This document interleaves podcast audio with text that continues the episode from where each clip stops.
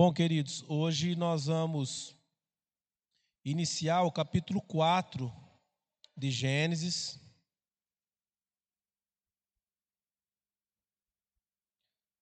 Capítulo 4 do livro de Gênesis. Peço para você, por gentileza, deixar a sua Bíblia aí aberta, para a gente poder acompanhar os textos.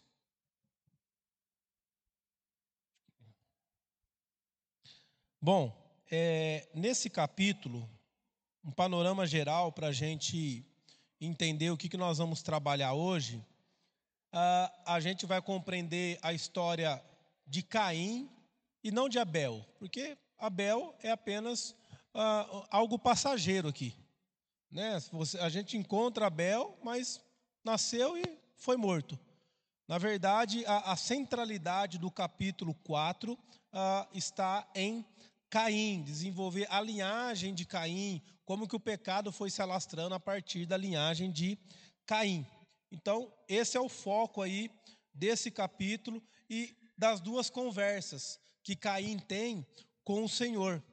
Uma antes e outra após o ato homicida. A gente vê Deus conversando com Caim, né, antes dele cometer o homicídio, antes de matar o seu irmão, e a gente vê na sequência Deus conversando com Caim após ele ter cometido uh, esse homicídio.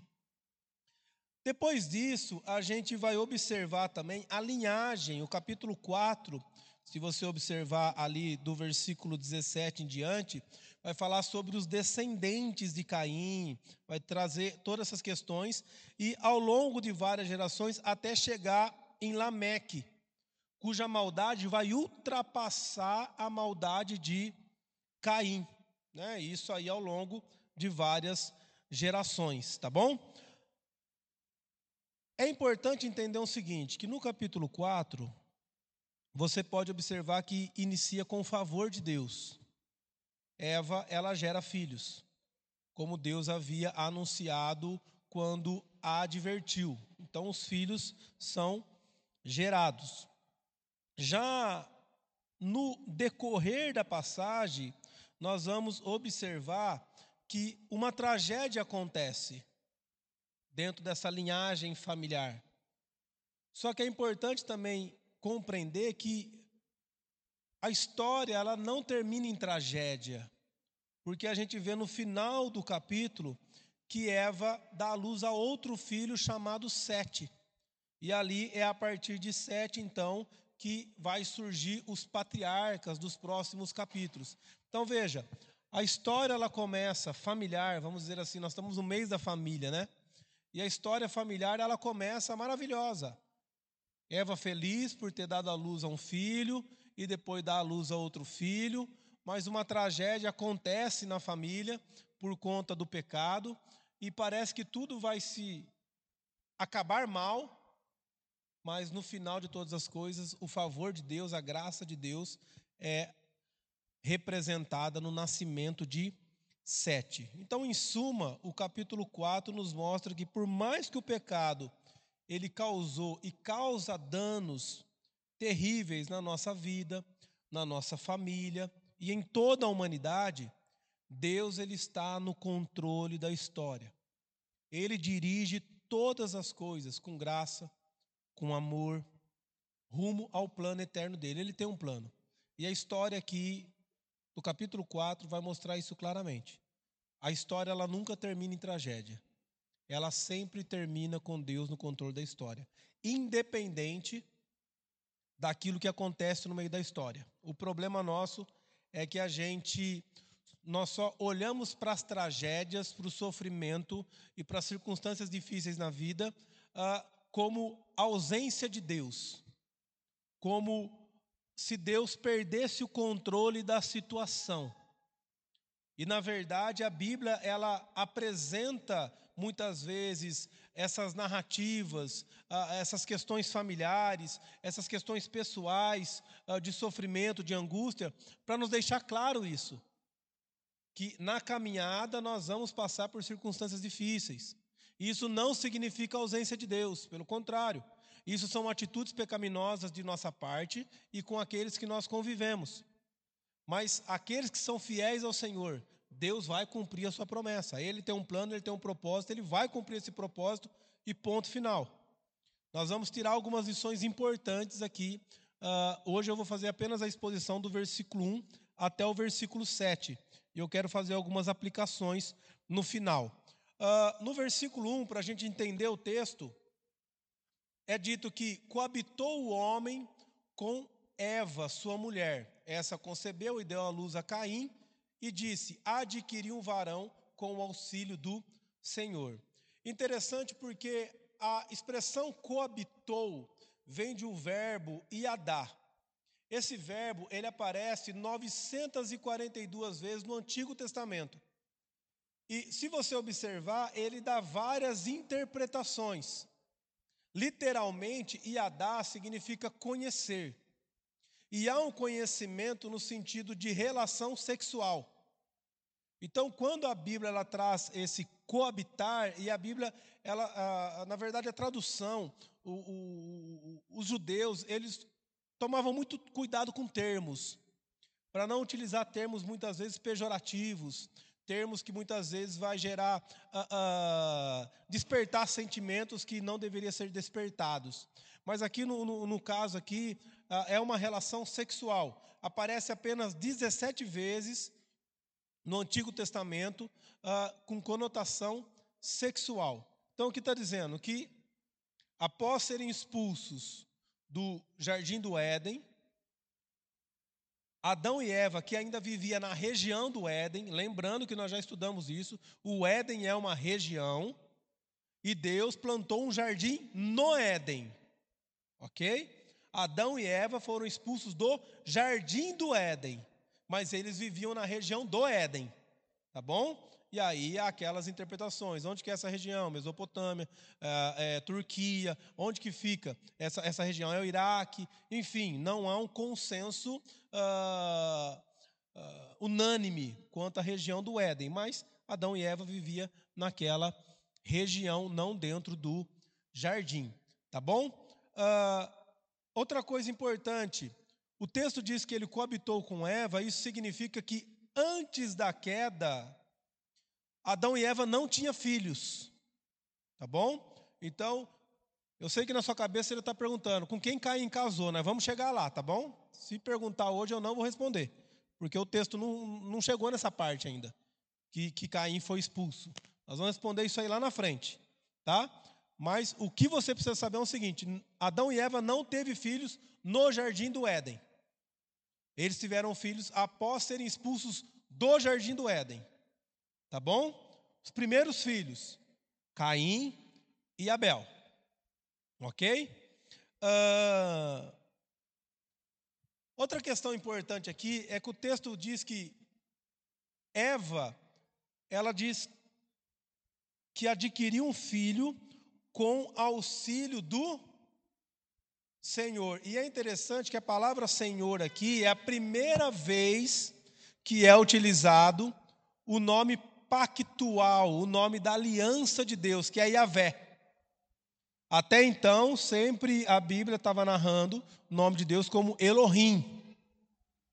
A primeira vez que Deus ele é uh, o nome dele Yahvé, que é o, o nome que está ligado ao Deus pactual, ao Deus da aliança, é utilizado no capítulo 4, versículo 1. Por quê? Porque Eva, ela compreende a aliança que Deus estabeleceu com eles. Olha, eu vou derramar juízo sobre vocês, mas eu vou permitir que você tenha filhos. Você vai chorar, você vai sentir dor, você vai passar dificuldades por conta da sua gravidez, por conta do pecado, mas você vai conceber filhos. Isso é uma promessa de Deus. E quando ela dá luz a um filho, o primeiro filho é Caim, ela fala: Eu adquiri um filho com o auxílio do Senhor pactual, o Deus da promessa, o Deus da aliança. Ele cumpre aquilo que ele promete. É a primeira vez que aparece o nome pactual de Deus. E o nome Caim significa adquirir, obter, possuir, e aí já dá mais ou menos aí o destino de Caim. Interessante aqui a gente fazer uma observação de que quando Eva ela tem Caim, Na mente dela, Caim é o descendente da promessa. É quem vai esmagar a cabeça da serpente. E isso é notório porque, se você observar no verso 2, ah, é dito o seguinte: Depois deu à luz a Abel, seu irmão. Abel foi pastor de ovelhas e Caim lavrador. Veja que Abel, não, Eva não diz nada. Olha, adquiri mais um filho com o favor do Senhor. Louvado seja o nome do Senhor, porque agora nasceu outro filho. E é interessante porque o nome de, Cael, de, de Abel perdão, significa vapor, hálito, desnecessário. Por quê? Porque na mente de Eva, o necessário já havia nascido, Caim. É o filho da promessa. É o filho que vai esmagar a cabeça da serpente. Abel nasceu. Ah, tudo bem, Abel nasceu, mais um filho, louvado seja mais. Caim e deixa eu fazer um parênteses aqui. A gente vê que muitas famílias erram por priorizar filhos em detrimento a outros. Ah, olha, é, esse aqui é médico, mas esse eu vou falar para você. Esse só me dá trabalho. Esse só me dá dor de cabeça. Ah, não, esse aqui é mais educado, mas esse aqui é da pá virada. E a gente começa a dar preferências dentro de casa para os nossos filhos. E nós erramos quando fazemos isso. E Eva errou feio aqui. Porque o sentimento de Eva é transferido para Caim. E isso vai prejudicar Caim na sua relação com Deus. E isso é importante a gente compreender que muitas vezes os nossos filhos eles são prejudicados na relação com Deus por conta da maneira como os criamos. A maneira como os pais lidam com os filhos muitas vezes vai destinar como o filho ou a filha vai se relacionar com Deus. Tem filhos que se relacionam com Deus porque são mimados pelos pais e acham que Deus também tem que dar tudo para eles. Tem filho, tem filho que ignora a Deus como pai, porque o pai é bruto em casa. E aí, sempre que se fala na figura de um pai, as pessoas rejeitam Deus como pai, portanto que sofreu dentro da sua casa. Veja como que isso está completamente ligado à nossa relação com Deus, à nossa confiança nas promessas de Deus, está estritamente ligado à nossa relação com os nossos filhos e à maneira como eles vão se relacionar com o Senhor. Agora, uma outra coisa aqui é que fala da profissão dos dois.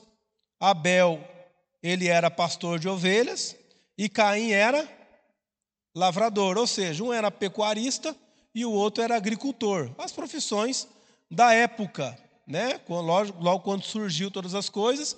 E aqui é interessante por quê? Porque isso nos mostra que Além do mandato social, que é a constituição da família, o gerar filhos e tudo mais que Deus havia prometido e ordenado a Adão e Eva lá no Éden, ele continua. Eva, Adão, eles estão gerando filhos, mandato social, família. Mas aqui eles estão trabalhando, fazendo o quê? Lavrando a terra, cuidando dos animais, e isso está ligado ao mandato cultural, ou seja, o desenvolvimento do solo o cuidado com a criação, elas continuam sendo observadas mesmo depois da queda. Ok? Então a queda não anula o trabalho.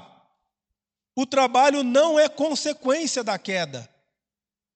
O trabalho já existia antes da queda, o trabalho existe após a queda, no entanto, antes da queda ele era prazeroso.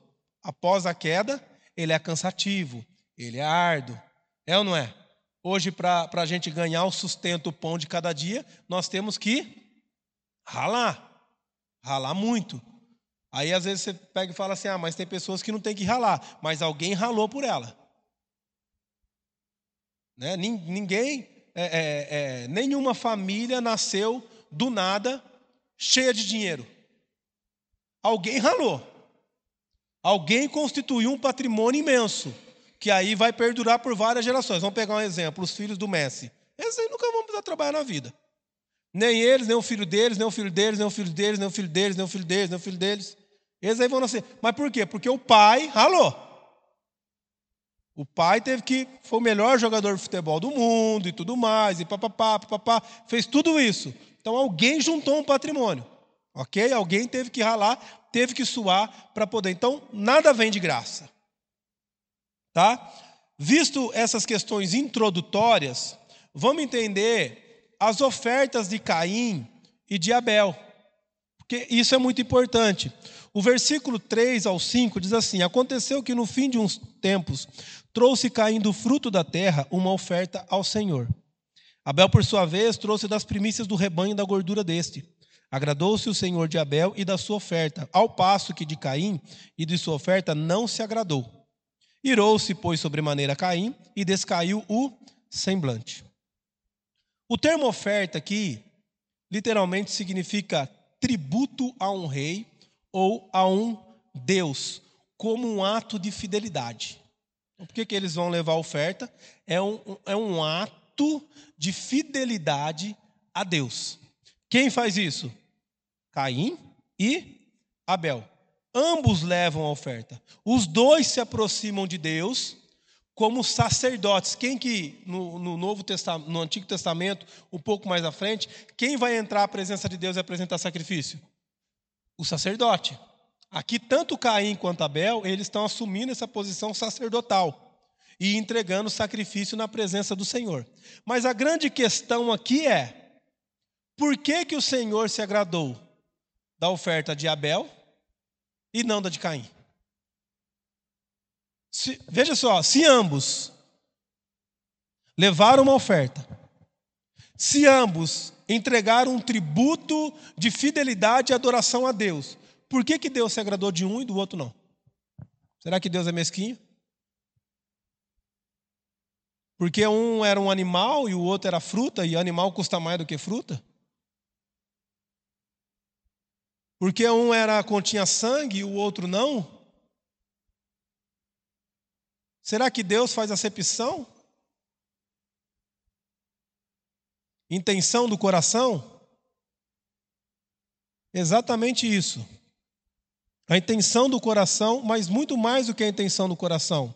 Trazendo a intenção do coração, a questão da fé.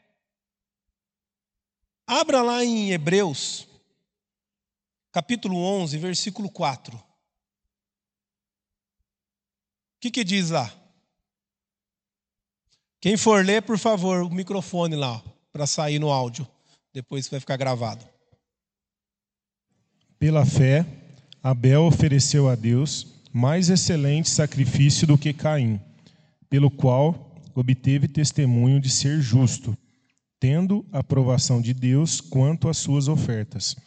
Por meio dela, também, mesmo depois de morto, ainda fala. Olha só, Abel levou uma oferta pela fé.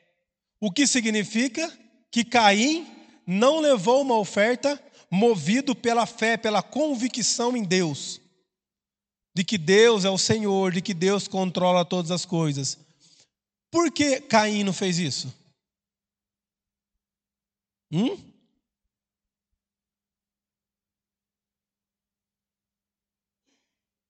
Porque assim como Eva, Caim acreditava que ele era o primogênito, que ele era o Salvador. Que ele era quem nasceu para esmagar a cabeça da serpente e nada podia mudar isso. A maneira como a mãe lidou com ele e com o outro fez com que aquele rapaz se aproximasse de Deus de maneira leviana, sem fé. Para ele, tanto faz, tanto fez. O próprio texto aqui nos mostra que Abel ele pegou das primícias do rebanho. Não é isso que o texto diz? Caim ele pegou dos frutos da terra, não das primícias dos frutos da terra. E a gente vai ver claramente na Bíblia, no decorrer, que sempre aqueles que aparentemente, exteriormente, são os aptos para fazer algo, são os rejeitados por Deus. E os escolhidos são os fracos. Olha para Davi.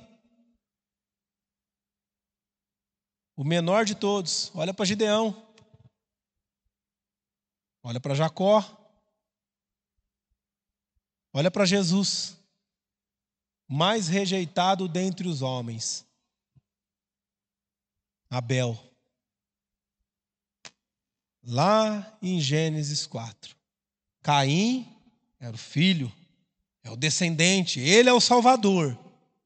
E Caim acreditou nisso. E ele foi diante do altar do Senhor, crendo ser de fato o redentor. Wolf Músculos, ele diz o seguinte: uh, Caim não fez sua oferta pela fé e com sinceridade como Abel. Em vez disso, sua adoração foi meramente um costume que ele tinha aprendido com seu pai ou com alguém mais e foi feito apenas para mostrar.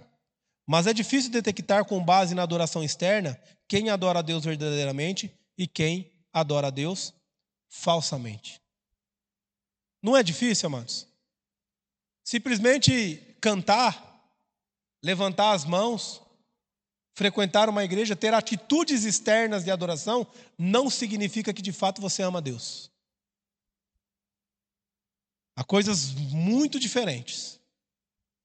Caim fez a mesma coisa que Abel, foi lá na presença do Senhor. Tá, o que, que tem que fazer? Ah, tem que levar o sacrifício. Ah, então vou lá, vou levar o sacrifício. Está aqui ó, o sacrifício, viu Deus? Pronto, cumpri com a minha obrigação. Agora você cumpre com a tua. Ó, eu sou o primogênito. Abel não. Abel sabia que não era ninguém. Que nada tinha além do Senhor. E com fé que Deus poderia usá-lo, reverter toda a situação e tudo mais, ele entregou o sacrifício. É muito difícil, amados, hoje detectar a verdadeira adoração. Mas internamente, ela é detectável. Por quê? Porque Deus sonda a mente, Deus sonda os nossos corações. E esse Deus que sonda a mente e sonda corações, ele detectou a falta de fé, a falta de reverência, a falta de temor, a falta de submissão no coração de Caim. E assim ele faz todos os dias, quando nos aproximamos dele de maneira leviana. Correndo, Hoje à noite não vamos falar de devoção. Sabe quando a gente tem devoção só por obrigação e não por deleite e por prazer? Isso é rejeitado por Deus. É melhor nem ter. É melhor nem orar do que orar correndo simplesmente para dizer que orou. É melhor nem ler a Bíblia para ler correndo simplesmente para cumprir um calendário. Eu respeito aqueles que dizem o seguinte: você precisa ler a Bíblia pelo menos uma vez por ano. Respeito, mas não concordo. Você precisa ler, compreender a Bíblia. Se você conseguir fazer isso aí em um ano, ótimo. Estive participando de um congresso e entraram nesse assunto e um pastor, um dos palestrantes, até desafiou o pessoal para ler o Novo Testamento inteiro em um mês. E pediu para quem quer aceitar o desafio ficar em pé. Eu fiquei sentado. Eu não vou aceitar esse desafio porque eu não vou fazer mesmo. E a Bíblia fala que fazer voto é, e não cumprir é tolice. Então eu não vou fazer isso. E muitos ficaram em pé. Se vão cumprir, não sei. Aí é o departamento de cada um. E aí depois ele falou que uma vez conversando com outro pregador conhecido, falou que já leu a Bíblia toda em nove dias. Fiquei pensando, rapaz, se lê a Bíblia inteira em nove dias, tem que tirar o chapéu para o camarada mesmo. Né? Respeito e, e, acredito realmente que tem pessoas que lê até em menos dias. Mas a pergunta é: será que entendeu alguma coisa que leu? Né? É leitura dinâmica. Leitura dinâmica, você vai que vai.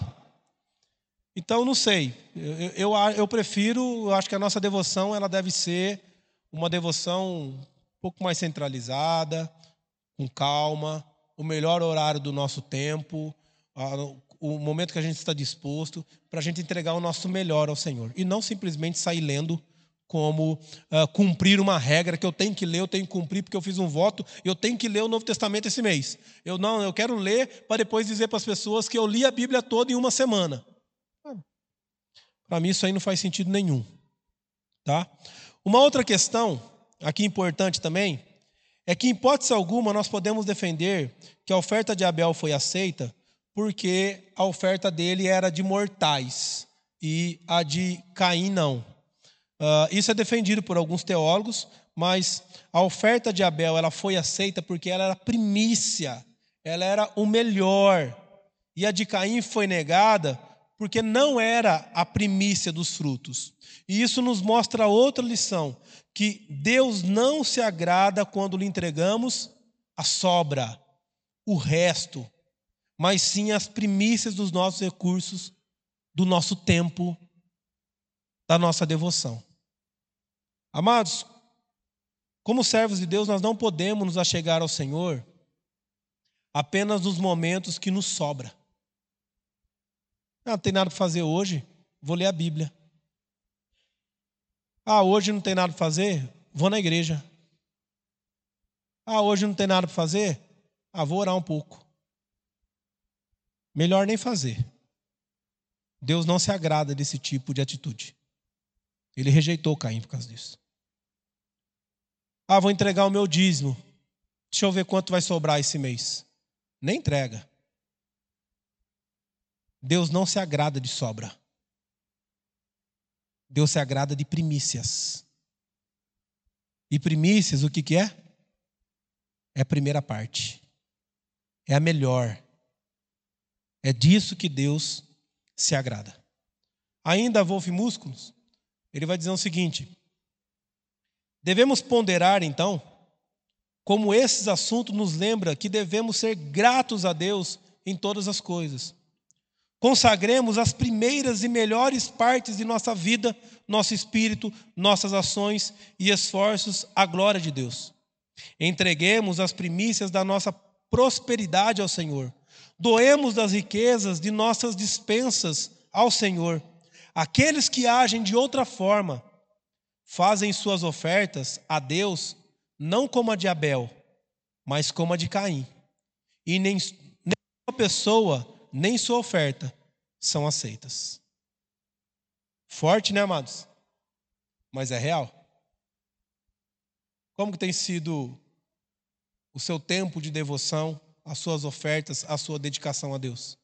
É quando sobra? É quando você tem tempo? É quando dá?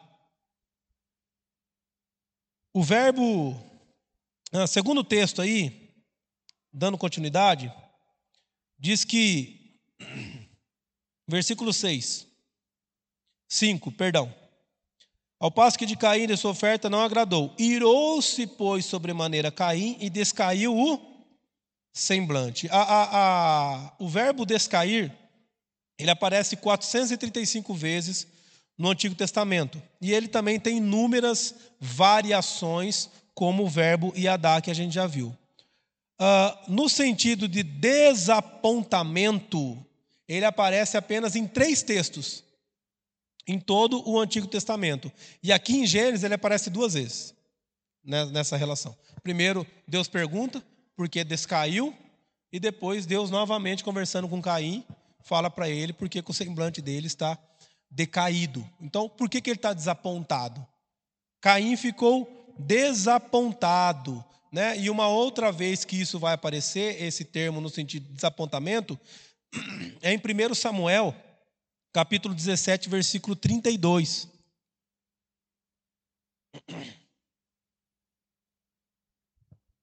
Que é a narrativa quando Golias começa a ameaçar o exército de Israel e Davi chega e repreende Saul. Fala, por que você está desanimado aí, despontado, filho? Está com medo desse homem aí? Você serve o Senhor, rapaz. O que, que é? Dá umas cinco pedras aqui para mim, que o negócio vai ver se eu não ponho no chão. Né? Então, esse, esse desânimo abateu Saul, esse desânimo abateu o povo. E aí é o mesmo termo que é utilizado aqui, veja, é um desânimo, um medo, né? um, um, desânimo no sentido de o que, que eu vou fazer agora? Foi esse desânimo que, que abateu. Uh, agora, será que esse desapontamento ele não seria uma expressão de arrependimento por parte de Caim? Será que ele não fala assim, poxa, ele ficou desapontado porque ele sabia que ele poderia ter feito melhor? Ou, poxa, nossa, eu fui leviano, Deveria ter feito como meu irmão, deveria ter pegado as primícias dos frutos. Porque a questão de oferta, a gente vai ver que no Novo Testamento vai estabelecer a oferta de animais, oferta de cereais, oferta de frutos, e Deus aceita essas ofertas. A questão não está na oferta em si, como o João falou, está na no coração, na intenção do coração dele. Então, será que quando a, a, palavra de Deus diz que ele descaiu, ele ficou desapontado, ele expressou algum tipo de arrependimento? E a gente sabe que não. Né? O contexto do texto vai mostrar isso aí. Que esse desapontamento, na verdade, de vez o conduzir ao arrependimento, o conduziu à ira. Né? O conduziu ao sentimento de inveja. E isso também muitas vezes acontece conosco. Quantas vezes a gente não vê isso aí dentro do povo de Deus? Às vezes, algum irmão fez algo bom e foi elogiado, outro fez algo semelhante, mas não foi tão bom e foi repreendido, e o irmão desvia, sai da igreja, fala mal, briga com o outro, ou começa a armar cilada para puxar a rasteira do outro. Isso acontece dentro de igreja, gente. Isso acontece no meio pastoral. Isso acontece no meio da liderança entre presbíteros. Isso acontece no meio dos diáconos. Isso acontece no ministério de louvor, na recepção. Isso acontece em todos os ministérios. Aquele que recebe um elogio da parte do Senhor, ou aquele que o Senhor tem abençoado, as pessoas começam até a falar mal. Não é? Pode ver, até dentro da igreja, se uma pessoa começa a prosperar na vida, Deus começa a abrir porta de emprego, começa a carro, começa alguma coisa a acontecer, o que, que as pessoas dizem? Ah, não sei não, hein? Tem coisa errada aí. Tá dando tudo muito certo para essa pessoa aí. Já já você vai ouvir falar, já já vem à tona aí, ó. Sentimento de inveja foi que abateu o coração de Caim. Então Deus ele vai perguntar para Caim o quê? Por que andas irado? E por que descaiu o teu semblante? Se procederes bem, não é certo que serás aceito? Se todavia proceder mal, eis que o pecado jaz à porta o seu desejo será contra ti, mas a ti cumpre dominá-lo. Uh, na primeira pergunta, Deus ele concede a Caim, assim como tinha concedido a Adão e Eva, a oportunidade de confessar o seu pecado e se arrepender. Quando Deus faz a pergunta para ele, se procederes bem, não acer é, por que está caído, está irado, por que descaiu o teu semblante? Não era para ele falar assim, olha, por um seguinte, eu, eu, eu, não, eu, eu, tô, eu tô mal. Porque eu entreguei uma oferta e o Senhor não aceitou minha oferta. Mas eu entendi que foi porque eu não te dei o melhor. Então eu estou arrependido, eu sei que o Senhor merece o melhor e tudo mais e tal, tal. Não. Agora, já a segunda pergunta aí mostra que a sua atitude ela deve ser norteada pela fé. Deus, ao mesmo tempo, ele repreende, e ao mesmo tempo ele diz como nós devemos atuar. Olha só o que diz a segunda pergunta: se procederes bem, não é certo que serás aceito? Ou seja, se você agir diante de mim com fé, com fidelidade, com reverência, com uma devoção genuína, não é certo que será aceita a tua oferta? Não é certo que você será abençoado? É assim que você tem que agir, Caim. Mas Caim, ele não confessa o pecado, e ele também não aceita o conselho de Deus. E Deus, sendo onisciente, já sabendo que Caim já tramava já por conta da inveja matar o seu irmão, o que, que ele vai dizer? Olha, e eu digo mais para você, Caim, o pecado já está batendo na tua porta. Em outras palavras, Deus já sabe. Deus está dizendo o quê? Eu já sei da sua intenção. Eu já sei o que você está maquinando na sua mente e no seu coração. Eu sei que você quer matar teu irmão. Eu sei que você quer ferir ele. Mas basta você dominar esse pecado aí, meu filho. Porque se você não dominar esse pecado, esse pecado vai te dominar. E se esse pecado te dominar, ah, você vai fazer besteira. Agora, é interessante a gente ver aqui que a questão é que o orgulho tomou conta do coração de Caim. Ele ainda continuou crendo, não, eu sou o primogênito, esse é o meu direito, é, vai, vai ser eu, não vai ser ele, e eu vou acabar com a vida dele. E a gente vai ver depois essa questão. Eurico Zwinglo, ele diz assim, ó, o pecado jaz à porta. Essa expressão ele comentando, ele fala assim: Deus usa esta máxima para discipular Caim, desejando antecipar-se ao problema, para que ele não cometesse o homicídio que tinha planejado em sua mente. É como se tivesse dito: Vocês dois são meus. Por que lhe desagrada que seu irmão tenha feito melhor oferta a mim? Esta é a inestimável compaixão de Deus. Quando ele vê que planejamos coisas má, ele nos adverte para que não as coloquemos em prática. E como ele faz isso? Hoje, através do Espírito Santo. Veja, Deus ele falou com Caim. Caim, você vai. O que você está pensando em fazer? Não é certo. Vai piorar a sua situação. Mas Caim continua enfático. É isso que eu vou fazer. E aqui a gente vai ver que a história, como a gente já meditou alguns domingos atrás, ela abre aquela bifurcação das duas sementes. A semente do bem, Abel, e a semente do mal, Caim. E a Bíblia aqui vai nos mostrar como que essa semente do mal ela vai se alastrar. Mas a semente do bem não vai deixar de existir, porque sete vai nascer. E essas duas sementes elas vão caminhar lado a lado, até a volta de Cristo. Quando ele vem para fazer o quê?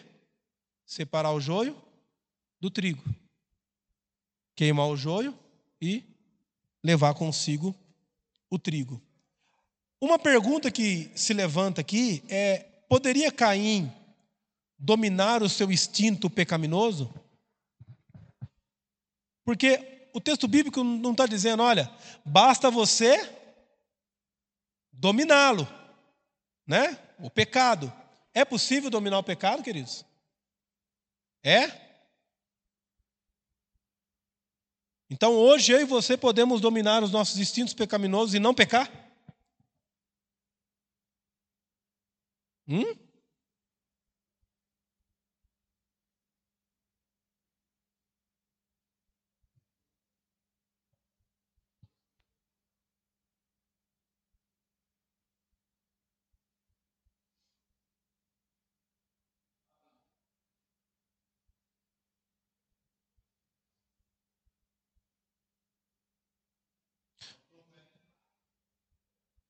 Uhum.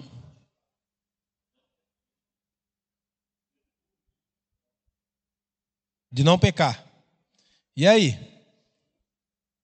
É possível você olhar para uma pessoa que não frequenta igreja, que não lê a Bíblia, que não ora, que não tem relação com Deus, e você falar para ela assim: não, você pode não pecar, filho. Basta você tomar essa, fazer essa escolha. Só o Espírito Santo. Então vamos lá, vamos melhorar a pergunta agora. O não crente escolhe pecar? E o crente? Aí sim. Então, quando eu e você, sendo crente, nós pecamos, é porque nós não dominamos o nosso instinto pecaminoso. Nós somos pecadores. Mas nós temos a voz do Espírito Santo dizendo para nós: compete a você dominá-lo. Por isso que nós somos culpados dos nossos erros. Porque aí sim nós podemos dominar. E aqui Caim ele podia fazer isso. Porque ele tinha esse instinto, ele ouvia a voz de Deus. Deus falou com ele. E bastava a ele obedecer. Mas ele desobedeceu. Isso para mostrar o quê? Descendência do pecado. Que é obstinado a ser desobediente à voz de Deus. Pode até ouvir, mas sempre a escolha vai ser para o mal. E não é assim? Quantas pessoas você convida muitas vezes para vir para a igreja? Fala, não, mas mexe com negócio, não vem falando negócio de igreja para mim, não. Pelo amor de Deus, hein? Você dá até azar. Nossa, vai atrapalhar o meu dia. Não mexe com isso aí, não. Pessoa obstinada ao pecado. Fala, não, meu filho, você fala para pessoas tem que mudar de vida, você tem que parar de beber. Não, tá bom, amanhã tá lá. O cachorro lambendo a boca na frente do bar. Bêbado caído, não consegue dominar o instinto pecaminoso. Você fala para o outro, oh, não pode, não faz isso. Rapaz, isso aqui vai levar você. Mas não consegue. Agora o crente consegue. Então, quando o crente peca, ele peca consciente do seu pecado. Ele peca porque ele quer. Então não adianta muitas vezes, com todo respeito, dizer a carne é fraca. Sabe por quê? Essa frase bíblica é um alerta e não uma, uma desculpa. O texto bíblico está dizendo assim: ó, presta atenção, a carne é fraca, toma cuidado. E não para você pecar e chegar e falar assim: ah, a carne é fraca, né? Ele não é uma frase para você usar como desculpa. Ele é uma frase de alerta para você ficar vigilante, porque sua carne é fraca. Você vai cair. Se você não vigiar, se você não orar, se você não ficar firme, você vai cair. Aí a pessoa chega, a gente chama, né? Pecou, fez tudo, tal, e tem que apresentar o conselho. Ah, mas sabe como é que é, né, pastor? A carne é fraca. É, mas você devia saber isso aí antes. Agora não adianta mais, meu filho. Agora você já pecou. Agora é disciplina no ser. É a consequência do pecado. Não tem para onde ir. Você pecou sabendo que era pecado. Quem não sabe que é pecado? Sabe. Até o mundo sabe que trair a mulher é pecado. Até quem não frequenta a igreja sabe disso aí. Sabe que matar o próximo é pecado. Falar mal do irmão é pecado. Contar a bênção não. Né? Compartilhar, não. Também é pecado. Então nós pecamos conscientes. Olha só o que Martinho Lutero vai dizer. Se algum homem já possuiu a força adequada ou livre-arbítrio pelo qual pudesse se proteger contra os ataques de Satanás, esses dons certamente teriam existido em Caim, que estava de posse da primogenitura e da promessa do descendente bendito. Mas o estado de todos os homens é o mesmo. Se esta natureza não for ajudada pelo Espírito de Deus, ela não consegue resistir. Por que então nos empenhamos em um orgulho inútil de nosso livre-arbítrio? Por que, que você ainda acredita que você pode escolher fazer o que é certo e o que é errado? É o que ele está dizendo aqui. Sem o auxílio do Espírito Santo, nós jamais vamos escolher fazer o que é correto. Nós sempre escolheremos fazer o errado. Então, quando ele, Lutero ele traz sobre essa questão do orgulho, o que ele está querendo dizer é o seguinte: pare de ser orgulhoso e comece a ouvir a voz de Deus para que você seja conduzido a fazer a vontade de Deus. Não seja como Caim. Caim, Deus falou com ele, mas ele tapou os seus ouvidos. É o que o texto está nos dizendo.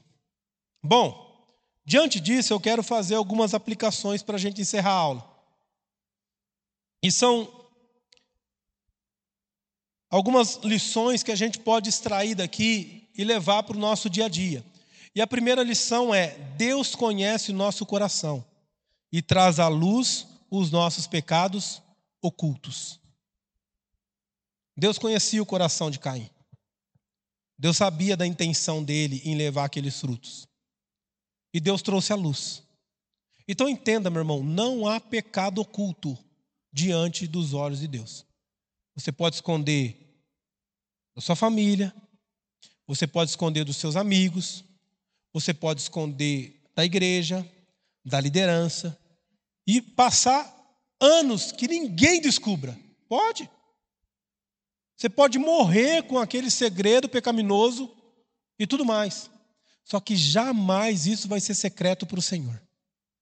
Deus ele conhece o teu coração. Ele sabe o que permeia na sua mente. Uma segunda lição que a gente pode entender aqui é que o eleito e o não eleito são diferenciados por suas atitudes de adoração a Deus. Há uma grande diferença. O não eleito, ele até pode ir numa igreja. Ele até pode, de vez em quando, participar de um trabalho, de um culto, de alguma coisa. Mas ele não permanece. Ele continua tendo atitudes pecaminosas ele até vem para a igreja, ele até adora, ele até levanta as mãos. Exteriormente é um crente. Mas interiormente, as suas atitudes durante a semana, elas são extremamente pecaminosas. Então, o não eleito e o eleito, eles são diferenciados por quê? Pela atitude de adoração. E como tem sido a nossa atitude de adoração? Ela tem sido de todo o coração? ela tem sido o anseio da nossa alma, adorar o Senhor? Estar com o Senhor, estar na casa do Senhor, tem sido a prioridade em nossas vidas? Essa é uma lição para a gente refletir. Terceira lição: a recusa em honrar a Deus é um ato de insolência, presunção e arrogância.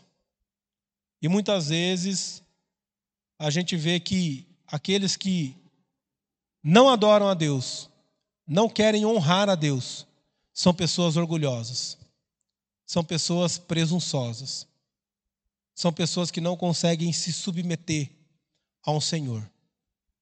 Nós precisamos pregar o Evangelho, precisamos anunciar o poder e a graça do Senhor, para que os humildes ouçam e se acheguem à presença do Senhor, mas também ao mesmo tempo os orgulhosos sejam condenados pelo poder da palavra.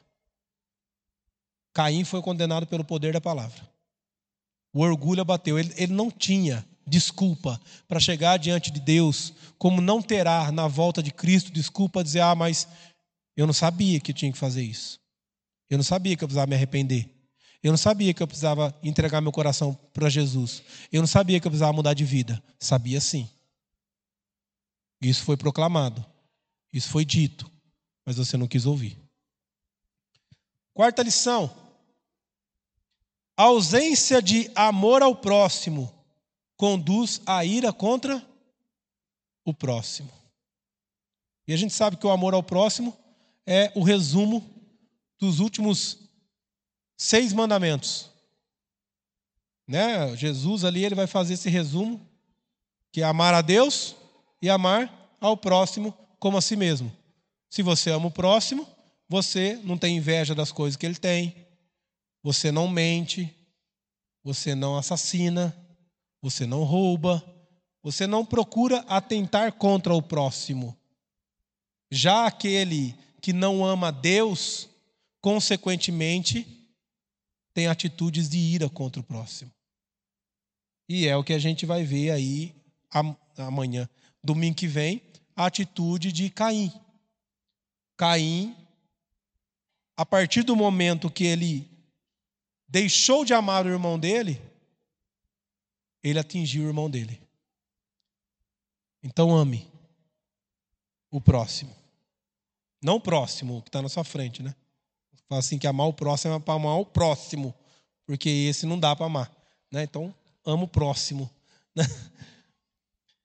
Quando deixamos de ouvir a voz de Deus, somos dominados pelo pecado. Como que hoje nós ouvimos a voz de Deus, queridos? Na palavra, na oração, na vida de comunhão com o Senhor. Quanto mais eu me afasto da presença do Senhor, mais eu me afundo no lodo do pecado. Quanto mais distante eu estou do povo de Deus e da casa de Deus, mais próximo eu estou do abismo do inferno. Essa é a grande lição que nós temos aqui. pode observar. Eu conheço, eu tenho certeza que você conhece, pessoas que já foram bênção na igreja, pessoas que já caminharam junto, pessoas que eram firmes, que se afastaram, que hoje estão completamente perdidas. Por quê? Porque quando deixaram de ouvir a voz de Deus, passaram então a ser dominados pelo pecado, começaram a ouvir a voz do seu eu e o nosso eu fala. Todos os dias. Todos os dias a gente ouve o nosso eu. Faz isso. Se você fizer aquilo, por que você não faz então assim? Mas quanto mais nos alimentamos da palavra de Deus, quanto mais ouvimos a voz de Deus, o Espírito Santo, nós podemos sim dominar e refrear as nossas atitudes pecaminosas. E isso vai ser repetido lá por Tiago. O que Tiago fala?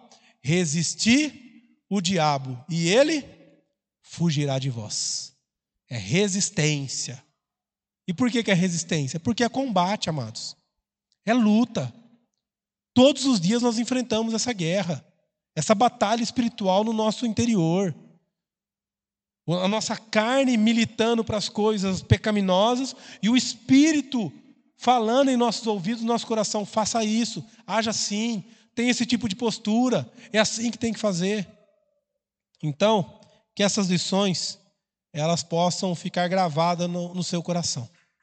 Que você possa sair daqui certo de que Deus conhece o seu coração, de que o eleito e o não eleito é diferenciado pelo seu estilo de vida de adoração a Deus, de que a nossa recusa de honrar a Deus, ela muitas vezes vai nos conduzir a um caminho distante do Senhor.